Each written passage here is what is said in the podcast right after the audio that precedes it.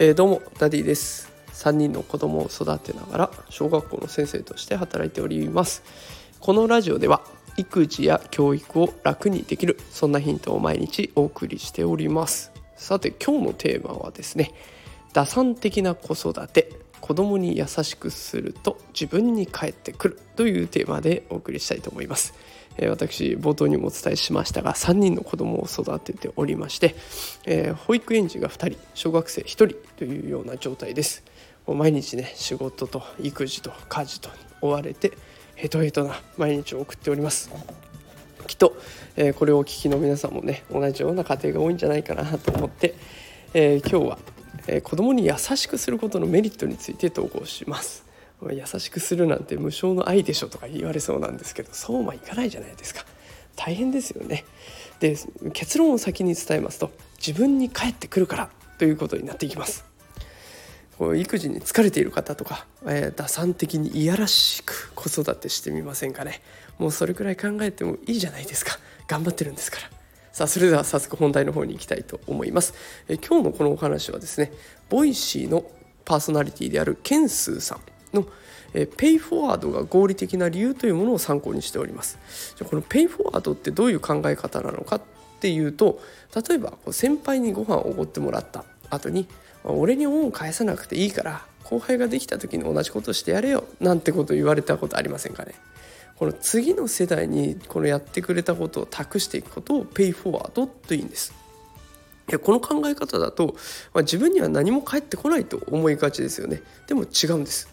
これ例えばおごってもらったでその先輩が「いいから後輩にやってやれよ」って言うと「わかっこいい先輩素敵な先輩だな」って素敵な先輩像が出来上がりますよね。でそうすると同期とか後輩に「いやあの先輩超かっこよくてさ超素敵でさ」って素敵な先輩の話が広まっていくわけです。そうすると下の世代からのその先輩への信頼が集まってくるだから結局自分はその後輩におごっただけなんだけど何倍にもなって自分に返ってくるというようなものになっていきます。じゃあ子育てに話を移していくとこれは同じことが言えるんじゃないかなと思います。忙しくても子供に優しく接するこうするとどうなるでしょうか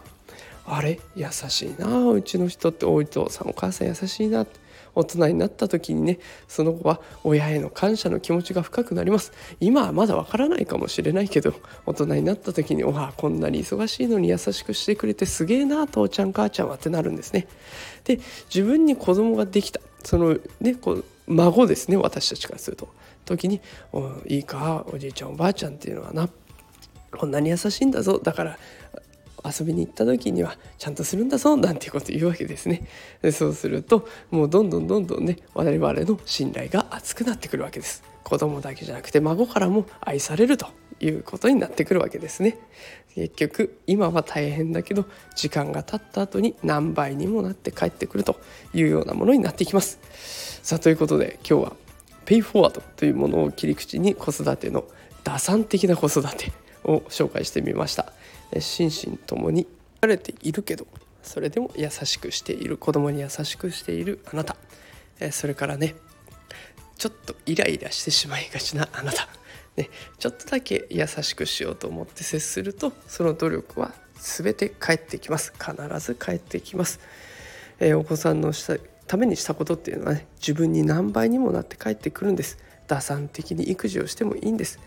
毎日頑張ってる保護者の皆さんをこれからも応援していきたいと思います。私も一緒に頑張っていきたいと思います。さあということで今日も最後まで聞いてくださってありがとうございました。また明日会いましょう。それではさようなら。